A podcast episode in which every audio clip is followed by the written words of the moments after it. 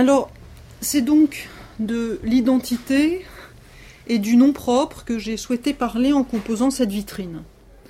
Non pas de l'identité et du nom propre de manière générale, mais dans notre rapport à la lecture des livres.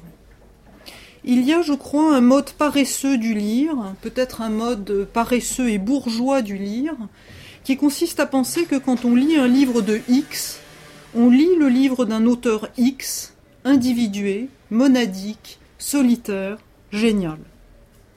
Le nom d'Adorno, si présent dans la vitrine, n'est pas le nom d'un auteur X parmi d'autres. Il est à mes yeux le nom exemplaire du nom d'auteur qui défait l'évidence de l'identité de l'auteur.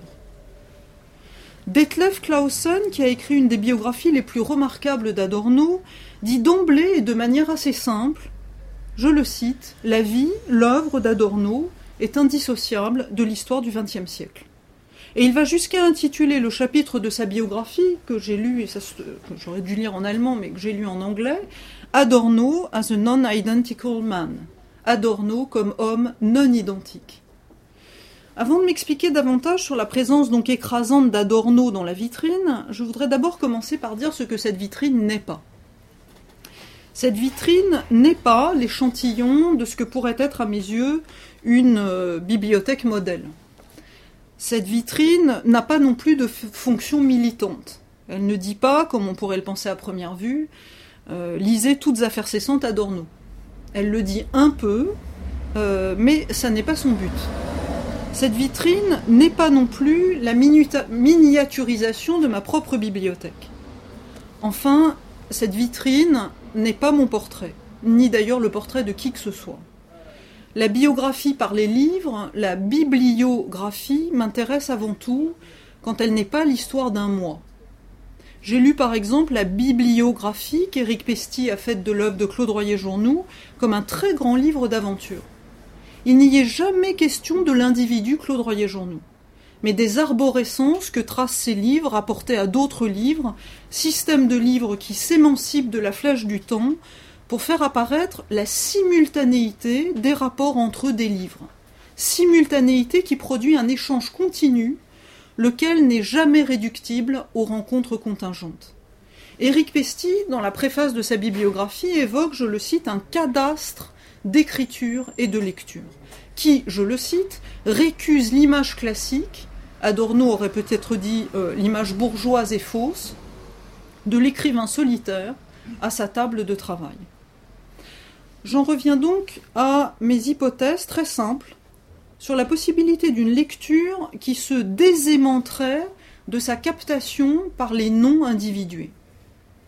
Voici ce qu'Adorno écrit sur la monade dans Minima Moralia, aphorisme 97. L'individu doit sa cristallisation aux formes de l'économie politique, en particulier au marché urbain. Même lorsqu'il s'oppose aux pressions de la socialisation, il reste le produit le plus spécifique de celle-ci et il lui ressemble. C'est sur ce point que la critique réactionnaire de la culture diverge de l'autre.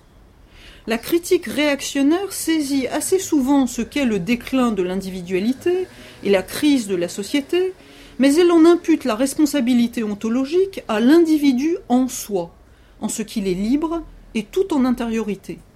C'est pourquoi son dernier mot sera de lui reprocher la platitude, l'absence de foi et de substance, et elle se consolera en se tournant vers le passé. Des individualistes comme Huxley et Jaspers maudissent l'individu pour son vide mécanique, sa faiblesse névrotique, mais cette condamnation signifie qu'ils préfèrent sacrifier l'individu lui-même plutôt que de faire porter leur critique sur le principe d'individuation de la société. Si de nos jours les traces d'humanité ne semble plus persister que dans l'individu en son déclin, c'est qu'elle nous exhorte à mettre fin à la fatalité qui individualise les hommes uniquement pour les briser complètement dans leur isolement. Le principe salvateur n'est désormais préservé que dans son antithèse. Donc dans cette vitrine, Adorno ne nomme donc pas l'individu Théodore Wiesengrund Adorno. Il nomme l'effort inverse celui de la désindividuation de la lecture. lire tel livre, telle œuvre, dans un réseau de livres et d'œuvres. Lire de la philosophie dans un réseau de livres de philosophie, mais aussi d'histoire, de sociologie, de littérature, de psychanalyse, d'économie. Exproprier les champs de lecture, désindividuer les auteurs. Un penseur n'est jamais seul, un livre n'est jamais seul. Ma vitrine, donc, défend la lecture réticulaire, et Adorno est le nom manifeste de cette défense d'une lecture réticulaire, et la librairie ou la bibliothèque est le lieu éminent d'une contre-offensive contre le principe d'individuation du lire. C'est donc en vertu de ce contre-principe au principe d'individuation de la lecture, je transposais les choses, que j'ai associé dans la vitrine à l'école de Francfort, après les livres rouges d'Adorno, euh, parus dans la collection de Miguel Abensour, des numéros de la revue Change, et même un numéro de la revue critique intitulé Les intensifs poètes du XXIe siècle. Penser la lecture de manière réticulaire permet de penser les œuvres, d'approcher les livres à partir de familles affamiliales, selon une belle expression de Pascal Quignard. Or, la naissance de la revue Change, que Jacques Roubaud évoque dans un très beau livre qui vient de paraître, Description du projet, est précisément marquée par l'idée de collectif et même de réflexion collective. Je cite Jacques Roubaud dans Description du projet. Dans les derniers mois de 1967, je participe avec Jean-Pierre Fay et Maurice Roche à la création d'une revue Change qui commencera à paraître à l'automne 1968. Le numéro 1 se présente comme résultat d'une réflexion collective, d'un collectif, modalité de revue qui sera copiée fréquemment ici ou là dans les années suivantes. Jean-Pierre Fay, quant à lui, a raconté que quand les éditions du, du, Seuil lui ont proposé de diriger une collection avec quatre titres par an, il a annoncé qu'il publierait deux livres d'auteurs et deux livres collectifs. C'est la réception de ces collectifs, homologués à des numéros de revue, qui a donné lieu à l'idée qu'une nouvelle revue avait surgi. La collection devait s'appeler Monstre, du verbe latin montrer, mais l'éditeur se disant réticent, Jean-Pierre Fay a choisi le nom de Change. Ce nom, Change, comme l'explique Jacques Roubaud dans Description du projet, était fidèle, je cite Jacques Roubaud, à l'idée que le changement dans la poésie, dans le vers, est souvent anticipateur d'une révolution dans les théories du langage, peut-être même la condition de ces bouleversements. Donc l'espace-temps du surgissement de change est mai 68 en France.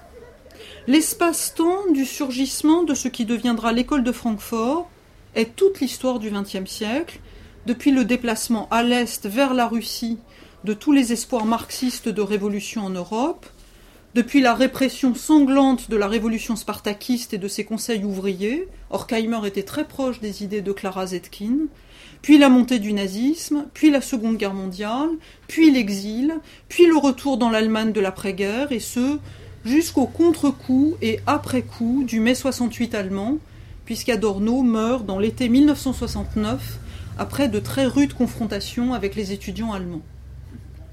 Ce qui m'intéresse n'est donc pas seulement le réseau que tisse la lecture d'un livre, c'est aussi l'histoire qui s'implique dans ce réseau, pour y tramer la praxis propre à l'entre-lecture-écriture. Rappelons que ce qu'on a nommé plus tard l'école de Francfort est né d'une réflexion collective initiée par Félix Weil, qui avait fait un doctorat sur les problèmes pratiques de la réalisation du socialisme, et par Karl Korsch.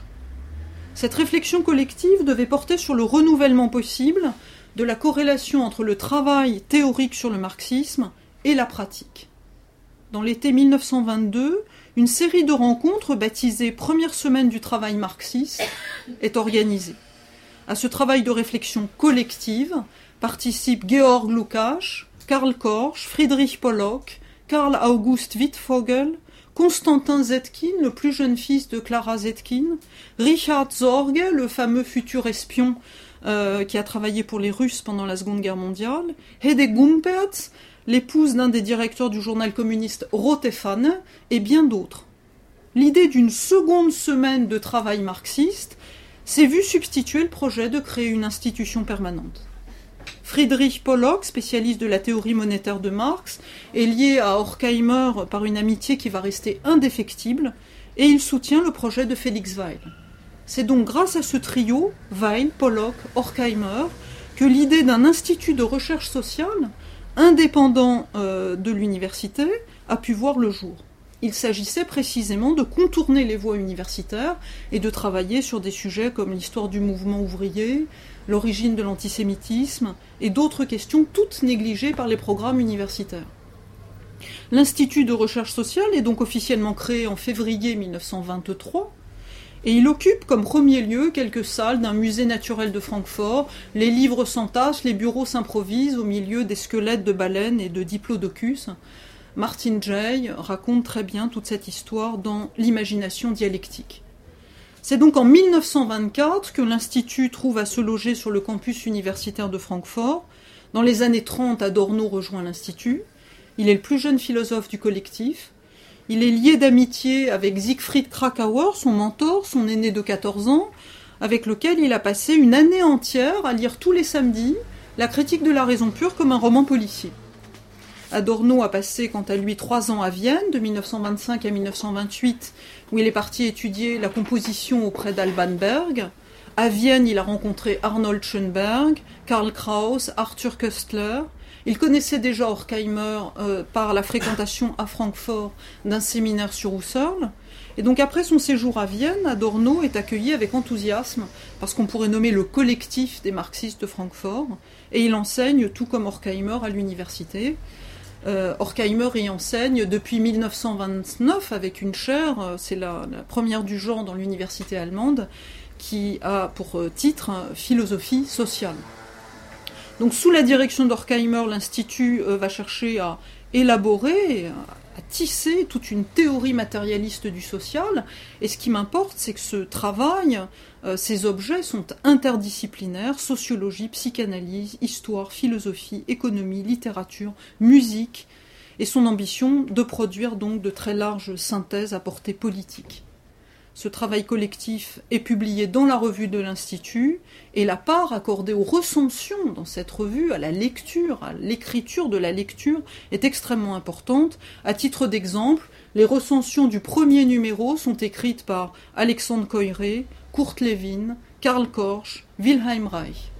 Marcuse rejoint le collectif en 1932 et dès le numéro 2, Adorno consacre une très longue recension au livre de Marcus qui vient de paraître en 1932, L'ontologie de Hegel et la théorie de l'historicité. Je m'arrête là. C'est simplement le cœur rouge de la vitrine. Mais ce qui m'importe, c'est de signifier combien euh, l'histoire s'est impliquée dans ce réseau de livres. Dans cette aventure collective, les concepts sont toujours associés à un homme et séparés de lui. La discursivité se sépare du sujet auquel elle était un instant associée, le sujet est fortuit, il devient essentiel comme opérateur d'une trame de pensée, de concepts, de mots, d'énoncés, dont il faut trouver le système de déplacement dans un réseau d'entre-lectures. Lire de cette manière réticulaire et dans l'épaisseur d'histoire du réseau revient à faire apparaître une sorte de métacinétique des horizons de sens. J'en viens maintenant à ma dernière hypothèse ou proposition de lecture pour la vitrine. Elle oblige à faire un retour très bref euh, vers la première question euh, qui était celle de l'identité et du nom propre.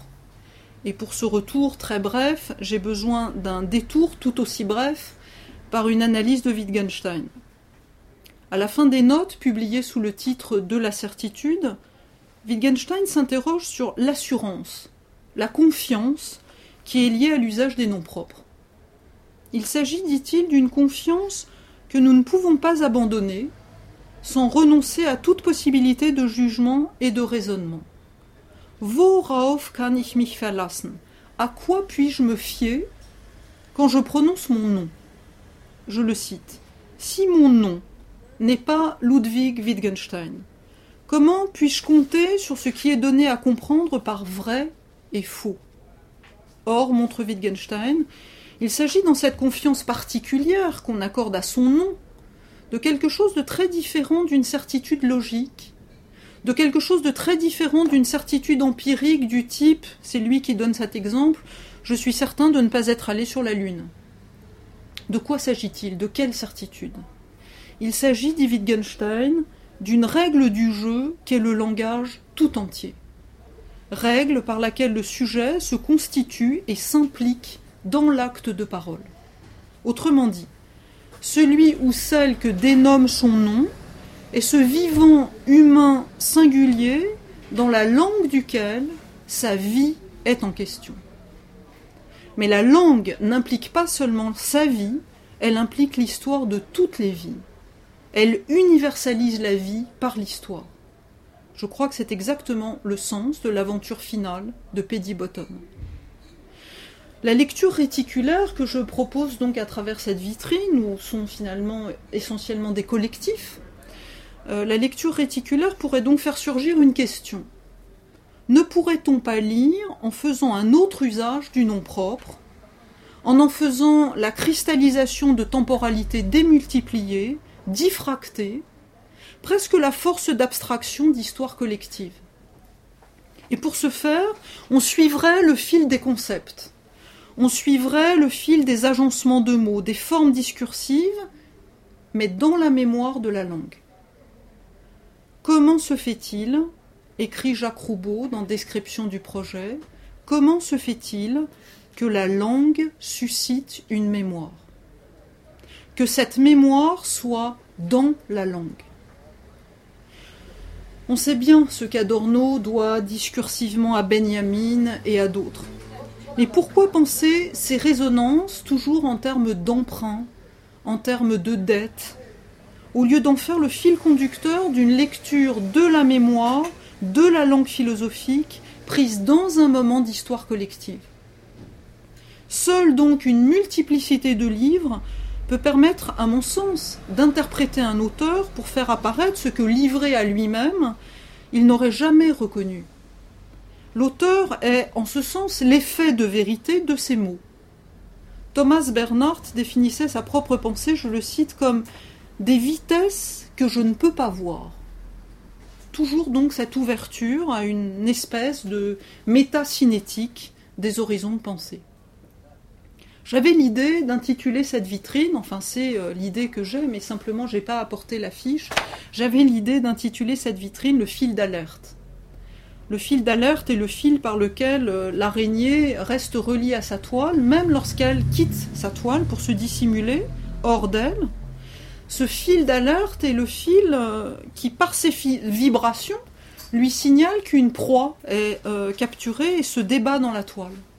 La toile ici, bon, euh, un peu maladroitement figurée, cette toile, c'est le cadastre d'écriture et de lecture dont parlait Eric Pesti. L'araignée, c'est pas moi, c'est pas une personne, c'est la fonction même de la lecture. Et quant aux vibrations, c'est ce que Jacques Roubaud et d'autres dans Change ont longuement euh, thématisé, travaillé, sur quoi ils ont réfléchi, la mémoire dans la langue. Les vibrations, c'est la mémoire dans la langue. Adorno lui-même définissait les œuvres, je, cite son expression Kraftfeld, comme des champs de force. Il les étudiait d'ailleurs, c'est symptomatique, toujours par couple dialectique. Marx avec Nietzsche pour penser l'émancipation. Dans Prisme, il va jusqu'à écrire La subjectivité absolue est sans sujet. Et dans ce même livre, ce qu'il dit de la musique de Schoenberg, je crois, pourrait valoir pour la lecture en tant que telle. Cette musique de Schoenberg, donc telle qu'il va la définir en une ligne, je transpose cette définition euh, en direction de la lecture telle que je voudrais l'entendre à partir de cette vitrine manifeste.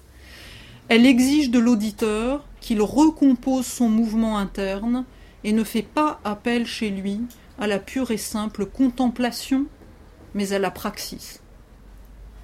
On l'aura donc compris, ma vitrine, ses fils d'araignée, euh, est expansive.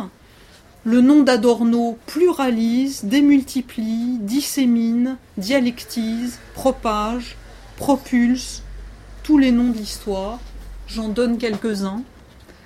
Krakauer, Horkheimer, Benjamin, Marx, Zonrettel, Beckett, Celan, Homer, Sade, Kant, Thomas Mann, Scholem, Berg, Köstler, Husserl, Heidegger, Hegel, Goethe, Joyce, Arendt, Schiller, Engels, Bakounine, Nietzsche, Beethoven, Bebel, Bergson, Bloch, Freud, Borkenau, Breton, Burkhardt, Cassirer, Brecht, Chaplin, Schoenberg, Dewey, Döblin, Dostoïevski, Durkheim, Épicure, Buber, Ferenczi, Feuerbach, Frenkel, Fourier, Fraser, Korsch, Lukács, Eisler, Borchardt, Fromm, Marcuse, Friedman, Gerlach, Sophocle, Helvétius, Gide, Klausmann, Werfel, Gramsci, Gruithuisen, Jaspers, Grodek, Gumperz, Albvax, Hobbes, Abraham, Georg, Apollinaire, Kafka, Hofmannsthal, Scholem, Pollock, Heine, Neumann, Coiré, Lassie, Levin, Heinrich Mann, Eichendorff, Dickens, Wedekind, Mannheim, Mallarmé, Malinowski, Mide, Merleau-Ponty, Novalis, Zorg, Zombart, Habermas, Platon, Laure, Proust, Sartre, Rosenzweig, Reich, Ryazanov, Russell, Mandeville, Kierkegaard, Poe, Baudelaire, Balzac, Valéry, Hölderlin, Ortega y Gasset, Stravinsky, Mahler, Webern, Piscator, Popper, Mehring, Schopenhauer, Max Weber, Spinoza, Stirner, Tillich, Tönnies, Trotsky, Kurt Weill, Henrik Grossmann, Wittfogel, Clara Zetkin, Constantin Zetkin, Velmer, Alfred Weber, Toller, Tucholsky, Kraus, Landauer, Ossietzky, Reich, Strindberg, Leventhal, Vico, Régus, Rottweiler. Je m'arrête sur ces deux derniers noms. Régus est un pseudonyme d'Orkheimer et Rottweiler un pseudonyme fugace d'Adorno. Merci de votre attention.